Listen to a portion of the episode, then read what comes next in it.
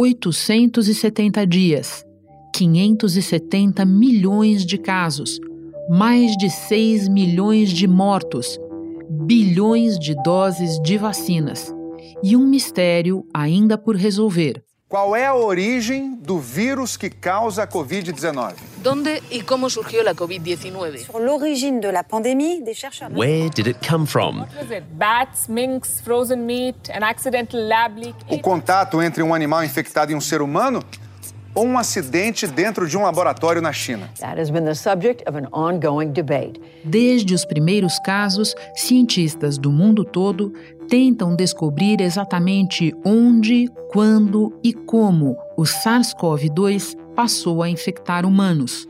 O contágio foi rastreado até um mercado na cidade de Wuhan, fechado pelas autoridades sanitárias. E pesquisas indicam que o vírus da Covid-19 veio de um morcego. Relatórios da Embaixada Americana na China alertaram sobre falhas na segurança de um laboratório em Wuhan. No que se refere a, aos animais hospedeiros, né, eles dizem que ainda não é possível determinar qual foi o primeiro animal. Falaram do pangolim, que é um mamífero que é até comercializado no mercado. O diretor-geral da Organização Mundial da Saúde, Tedros Adhanom, disse que essa equipe vai ajudar a pesquisar a origem do novo coronavírus. Como existe esse laboratório em Wuhan, há a possibilidade de ter sido um vazamento acidental desse laboratório laboratório, até porque três pesquisadores do laboratório foram hospitalizados ali naquele um pouquinho antes do início dos primeiros casos acontecerem. O artigo reforça a tese de que o vírus passou de animais para humanos, mas o próprio texto defende que os debates não estão encerrados. Fica aí essa grande questão. Que sempre foi muito além da ciência. Os governos da China e dos Estados Unidos estão envolvidos numa troca de acusações sobre a origem do novo coronavírus. Cientistas americanos fizeram pressão para que Biden insistisse nessa investigação. Francis Collins, o diretor dos Institutos Nacionais de Saúde, disse que é provável que a origem seja mesmo natural, mas é preciso investigar a fundo para excluir a hipótese de que o vírus tenha sido criado num laboratório em Wuhan. É possível que, por falta de segurança, o vírus tenha vazado para o mercado de animais vivos. Os investigadores dizem que não chegaram a uma conclusão porque a China não apresentou informações suficientes. Em relação à origem do vírus, isso aqui é uma questão de honra para o governo chinês. A Organização Mundial da Saúde propôs uma segunda fase de estudos sobre as origens do coronavírus lá na China, que incluiria aí auditorias de laboratórios e mercados lá na cidade de Wuhan. Segundo a China, o plano desconsidera o bom senso. O mais recente relatório da OMS sobre o tema, de junho deste ano, foi inconclusivo e a agência recomendou mais investigações. Agora surgem novas pistas. Duas pesquisas publicadas na revista norte-americana Science reforçam a hipótese de que o mercado de Wuhan, na China, foi a origem do primeiro caso do novo coronavírus. Michael Warraby, da Universidade do Arizona e coautor dos dois artigos, ele acredita agora que não é possível que o vírus tenha sido introduzido de qualquer outra forma que não mediante o comércio de animais silvestres no mercado de Wuhan. Da redação do G1, eu sou Renata Loprete e o assunto hoje é a origem do coronavírus. Um episódio em que eu converso com Gúbio Soares, coordenador do Laboratório de Virologia do Instituto de Ciências da Saúde da Universidade Federal da Bahia. E na sequência com Álvaro Pereira Júnior, repórter da TV Globo e diretor de três documentários do Globoplay sobre a pandemia. Sexta-feira, 29 de julho. Gúbio, eu peço a tua ajuda em algumas preliminares que vão ser muito importantes para a gente poder conversar mais adiante com o Álvaro sobre esses novos estudos a respeito da origem do coronavírus. Para você, eu quero pedir que nos explique de forma sucinta a origem dos vírus, de maneira geral. Os vírus, de maneira geral, eles já existem na natureza, né? Desde a, desde a formação praticamente do planeta, passando por distintas eras, os vírus sempre eh, estiveram presentes. Então, o vírus, para ser ativado, ele precisa de um sinal eh, de uma célula, de um contato com uma célula específica para poder ser ativado. Né? Então, o vírus sempre vai precisar de uma célula. pode ser uma célula animal, uma célula vegetal, é, a depender do tipo de vírus. Sempre ele vai ter um contato com a célula. A natureza em geral está cheia de vírus. E eles são muitos, de muitos tipos. Importante explicar isso também, né? Né? Mesmo que a gente não tenha identificado, existem milhares de vírus na natureza. Bom, milhões talvez, né? Mas é uma quantidade absurda de vírus que existe na natureza que a gente não tem a mínima ideia. Principalmente os vírus que estiveram na, é, na formação do planeta, que estão congelados, né? É, os cientistas, existe uma área de cientistas que estudam é, o degelo, né? Principalmente para encontrar vírus, bactérias lá na formação do planeta. E tem alguma particularidade ou algumas particularidades sobre o SARS-CoV-2 que a gente precisa considerar? Veja bem, ele é um vírus é, bastante diferente na sua atuação em relação ao ser humano, porque os parentes deles, o MERS, que surgiu na Arábia, foi controlado. O SARS-CoV, que foi encontrado na China, tempos depois, foi controlado. O que chama atenção é a faculdade que esse vírus tem de sobreviver e se defender do nosso sistema imunológico como ser humano. Todos da família, você diz, ou o SARS-CoV-2 em especial? É o SARS-CoV-2 em especial. Porque o, o MERS, quando surgiu, ele foi identificado e controlado. Essa doença respiratória é chamada de coronavírus MERS sigla para a Síndrome Respiratória Coronavírus do Oriente Médio. O coronavírus ainda está basicamente restrito na região do Oriente Médio, onde se originou em setembro de 2012.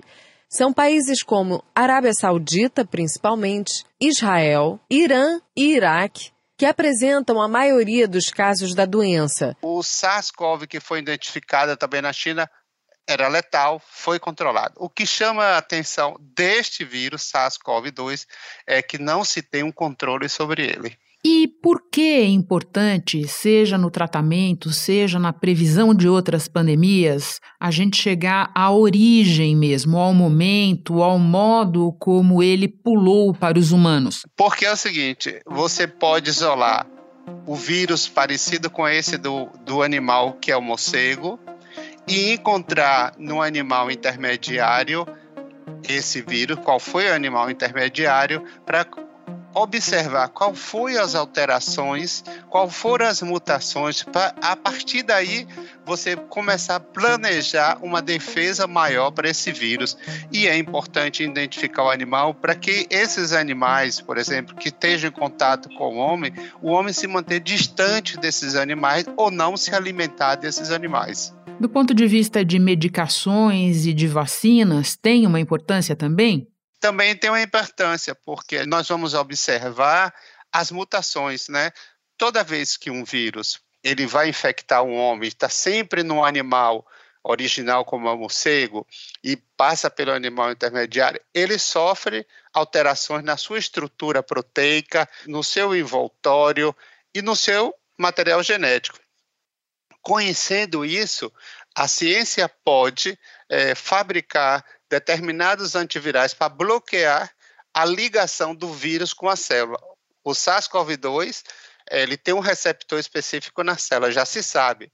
Agora, já se estuda muito isso. Será que realmente ele usou esse mesmo receptor quando ele estava no animal intermediário e quando estava no morcego? Será que existe algo parecido? Então, a partir daí, os cientistas começam a elaborar determinadas antivirais, provavelmente uma vacina.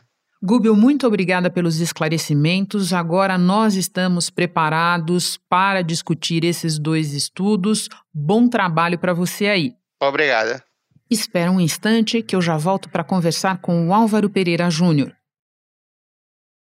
Álvaro, com a sua conhecida capacidade para traduzir complexidades em termos simples, eu te peço que comece explicando para nós quais foram as principais conclusões desses dois novos estudos publicados agora na Science. Olha, Renata, sempre fazendo a ressalva de que eu não sou cientista e já pedindo desculpa por eventuais impropriedades né, de nomenclatura, mas a minha, a minha leitura desses dois trabalhos foi a seguinte: estudos muito bem desenhados, muito elegantes, como se diz em ciência, que trazem as evidências mais sólidas até agora para dizer que a pandemia começou no mercado Huanan, na, na, cidade de Wuhan. Os nomes são parecidos, né? O mercado Huanan, na cidade de Wuhan. Autoridades de Wuhan, na China, confinaram quase um milhão de pessoas por causa de quatro casos assintomáticos de Covid, no bairro de Wuhan, a cidade em que se suspeita que o coronavírus tenha surgido. A China adota uma política de Covid zero, com lockdown em áreas afetadas e testagem em massa. Que não é simplesmente um, um viés de amostra, porque pensou-se isso, né? Ah, achou, acharam muitos casos em torno do mercado porque era para lá que estavam olhando. E eles usam métodos estatísticos muito sofisticados para mostrar que não, para mostrar que de fato o centro foi o mercado. Outra coisa, é, eles fizeram um trabalho muito de tijolinho por tijolinho mesmo, de pegar amostras ambientais que foram testadas logo que a China fechou o mercado, eles testaram o chão, testaram pia, testaram gaiola, testaram parede e acharam SARS-CoV-2 em várias das amostras. Esse trabalho mostra que onde foi encontrado o SARS-CoV-2 coincide com a parte do mercado em que se vendiam animais vivos. Então, reforça a hipótese de que o vírus veio de um animal. Por fim, o segundo trabalho, embora haja trabalhos com resultados diferentes, mostra que eram duas linhagens do vírus. Linhagem, eles são muito próximos, tem 30 mil nucleotídeos o vírus, 30 mil tijolinhos. E, se não me engano, só dois são diferentes, por isso que não é uma variante, é só uma linhagem levemente diferente. E eles mostraram que saiu a linhagem A e saiu a linhagem B do mercado. O que reforça a hipótese de ter sido por animal, porque se tivesse sido uma pessoa contaminada, não teria por que ter duas linhagens, já que essa pessoa está contaminada com uma linhagem só. Isso falando de um jeito bem, bem simples. Álvaro, e o que de mais importante continua em aberto sobre a origem do vírus? Eu acho que está tá no próprio artigo do mercado, que trata do mercado da Science, sabe, Renata? Esse artigo ele existia em forma de pré-print, ou seja, antes de ser analisado pelos pares, desde fevereiro foi manchete do New York Times em plena guerra da Ucrânia. Um repórter muito famoso de ciência, Carl Zimmer, é, obteve esses pré-prints e botou lá: confirmado que a origem é animal, confirmado que a origem é o mercado. Praticamente nesses termos. E o pré-print tinha um tom triunfalista mesmo. Estamos provando, não há dúvidas, etc. A versão que passou pela revisão dos pares e que saiu na Science é muito mais comedida. São as evidências mais fortes, sugerimos que, é muito provável que, Agora, o que o próprio artigo admite, e está escrito no artigo isso, é que eles sabem o que aconteceu downstream, ou seja, do mercado para frente, mas não sabem o que aconteceu upstream, do mercado para trás. Por quê?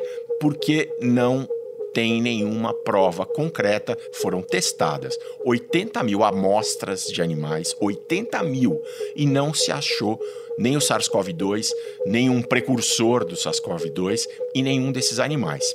No caso da SARS, epidemia antiga, achou-se o vírus nos, nas civetas, aquele bicho chamado civeta. No caso da MERS, achou-se o vírus em dromedários. Nesse caso, não se achou em nenhum animal. Então, tem essas evidências indiretas, de novo, trabalhos muito bem feitos, mas que, a meu ver, não respondem à questão crucial, que é como é que esse vírus foi parar no mercado? E se é de fato o mercado o centro de tudo, porque pode ter sido problema de registro de casos lá no começo da pandemia. Acho que esse é o principal problema. Álvaro, eu te ouço e dois pontos me ocorrem, veja se fazem sentido para você. Nós não temos, então, confirmado qual teria sido o animal provável da transição. Ou temos? Essa é uma questão. Dois, eu também entendo do que você está falando que esses estudos não têm como descartar de todo a famosa hipótese de vazamento de laboratório. Certo? Sim, correta nas duas, nas du correct on both accounts, correta nas duas, nas duas uh, observações. É isso aí, Renata. Não, é, não se sabe o animal. Lembra que se falou em pangolim lá no Lembro. começo? Sumiu o pangolim, né? Não se fala mais. É então não verdade. se sabe qual é o qual é o animal. E outro, a questão do laboratório, Renata, porque enfim, é uma questão muito politizada. Só passou a se falar disso depois que o Trump perdeu a eleição, porque o Trump ficava falando vírus da China, vírus da China, não só ele, como os imitadores dele, que a gente conhece tão bem, e que fez com que os cientistas não quisessem chegar perto desse assunto, para não ser confundidos com aquela com pessoas daquela daquele naipe, né? O governo chinês nega que não esteja sendo transparente, mas o presidente Donald Trump confirmou que o governo americano está investigando rumores envolvendo o Instituto de Virologia da cidade. We must hold accountable the nation which unleashed this plague onto the world, China. Quando o Trump perdeu a eleição, começou a se falar disso. Felizmente, começou a se falar disso. Aí foram aparecendo, graças a, um- a uma matéria, é sempre legal falar dessa matéria, que saiu em janeiro de 2021, daquele escritor Nicholson Baker, nosso, nossa geração leu muito dois romances Sim. dele, o Vox e o Fermata, né? Ele fez uma reportagem para a revista New York, não para New Yorker, para New York, que foi a primeira vez que se falou: olha, esse vírus é diferente. Olha, nessa cidade tem um laboratório que estuda exatamente esse tipo de vírus e que estava propondo pegar vírus menos infecciosos e transformá-los em vírus mais infecciosos. Foi esse artigo que mostrou que vários dos cientistas que lá no começo da pandemia saíram falando que dizer que havia hipótese de laboratório era teoria da conspiração, aí o Nicholson Baker mostrou que diversos desses cientistas, inclusive o que organizou a famosa carta, tinham ligações com o laboratório de virologia de Wuhan. O principal deles, Peter Daszak, que é o cara que pegava o dinheiro do NIH, do Instituto Nacional de Saúde americano, e passava, repassava para o Instituto de Virologia de Wuhan. Tudo legal, tudo claro, tá lá no papel, tal, não é, não tô, não é nenhum tipo de, de, de entre aspas, trambique a maneira aqui do Brasil. Não, é tudo transparente. Mas ele era o intermediário do dinheiro da pesquisa americana para o laboratório da China. E esse cara é o cara que organizou uma carta, é o cara que estava naquela comissão da ONU que foi supostamente investigar o laboratório chinês. Um cara que tinha, obviamente, enormes conflitos de interesse e nunca poderia estar nessa posição. Isso começou a aparecer nessa matéria de janeiro de 2021 que o Nicholson Baker fez para New York. Então, pelo menos eu acho que é graças ao jornalismo que saíram esses artigos da Science. Porque esses mesmos autores da Science, dois anos e meio atrás, estavam dizendo que não tinha nada que pesquisar, que já estava aprovado que era origem natural e que já estava aprovado que o centro era o mercado. Hoje eles mesmos estão dizendo: olha, houve muita controvérsia, está aqui a nossa pesquisa. Álvaro, ainda falando sobre politização ou sobre algo que deriva dela, você pode nos lembrar de que formas o governo chinês não colaborou com o esclarecimento dessas questões? Ah, de diversas maneiras, Renata. A começar pelo fato de que em setembro de 2019, uma base de dados com as sequências de vírus que havia no laboratório de Wuhan, essa base de dados desapareceu, nunca reapareceu em setembro de 2019. Já deram mil desculpas diferentes. A última é que eles estavam sendo muito atacados por hackers e eles preferiram tirar do ar. A comissão da ONU, que foi, entre aspas, investigar o laboratório, não teve acesso a absolutamente nada. Eles foram recebidos em salas de reuniões, eles não revisaram freezer, não revisaram cadernos de anotações, não revisaram laboratórios e o relatório foi coassinado entre a comissão da, da OMS, estou chamando de ONU, mas a comissão da OMS e os cientistas chineses. Ou seja, não há, não há imparcialidade, né? E a Organização Mundial da Saúde divulgou o resultado da investigação lá em Wuhan, na China, sobre a origem do novo coronavírus. Segundo a OMS, o vírus pode ter sido transmitido de morcegos para humanos, só que por um animal que ainda é desconhecido. Nas palavras do diretor-geral da OMS, esse relatório é um passo importante, mas não é uma conclusão, já que uma única investigação não vai encontrar todas as respostas. Os dados sobre o mercado também, num primeiro momento, dizia assim: não, não, não vende animal vivo no mercado, não. Isso aí acabou em 2014. Aí começaram a aparecer vídeos de YouTube recentes mostrando que, vende, que se vendiam animais, é, dados epidemiológicos também. Esse estudo da Science se baseia em informações que eles dizem que eles obtiveram de um estudo vazado feito pelo CDC, pelo Centro de Controle de Doenças da China. Imagina, não é oficial, são dados que eles obtiveram e foram vazados. Artigos chineses é, que se baseiam em, em, em bases de dados que não estão disponíveis para os cientistas não chineses. A China tem essa, tem essa como é que a gente vai dizer, essa dicotomia, né? Eles têm uma ciência de alta qualidade, cientistas muito bons, muito bem treinados, mas trabalhando nesse ambiente de pouca transparência. Álvaro, por fim, nós estamos tendo essa conversa com mais de dois anos e meio desde os primeiros casos.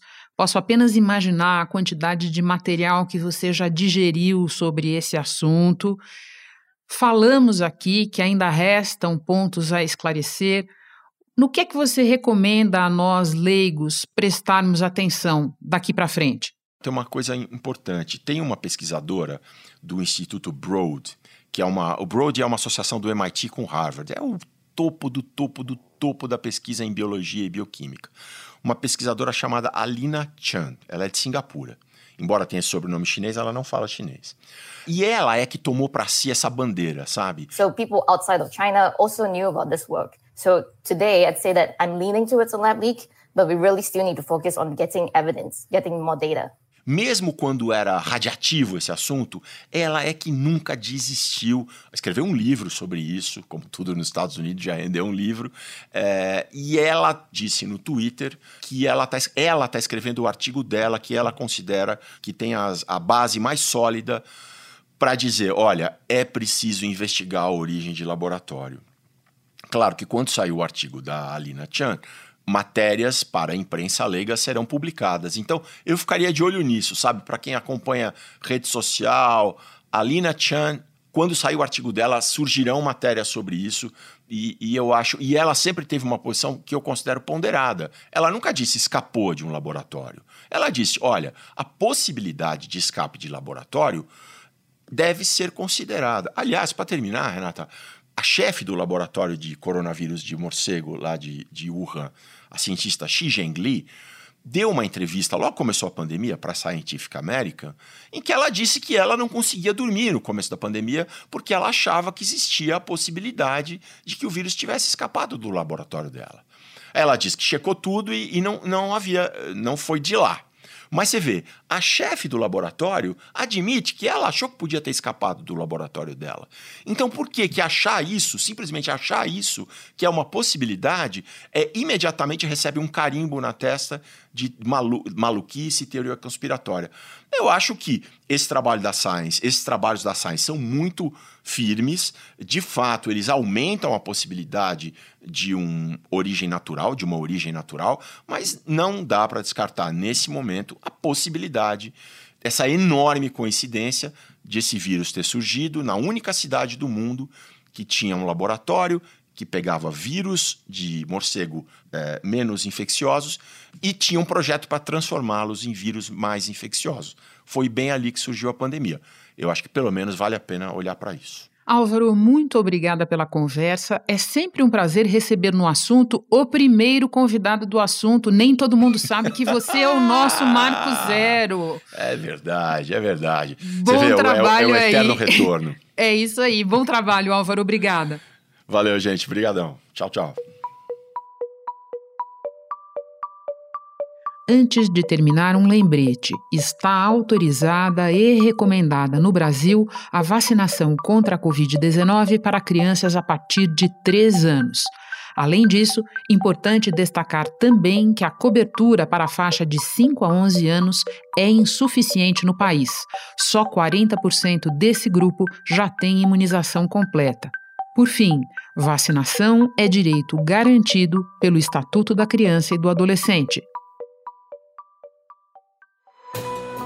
Este foi o assunto podcast diário disponível no G1, no Globoplay ou na sua plataforma de áudio preferida. Vale a pena seguir o podcast no Spotify ou na Amazon, assinar no Apple Podcasts, se inscrever no Google Podcasts ou no Castbox e favoritar na Deezer. Assim você recebe uma notificação sempre que tiver novo episódio. Comigo na equipe do assunto estão Mônica Mariotti, Isabel Seta, Tiago Aguiar, Lorena Lara, Gabriel de Campos, Luiz Felipe Silva, Tiago Kazuroski, Gustavo Honório e Eto Oskleiter. Eu sou Renata Loprete e fico por aqui. Até o próximo assunto.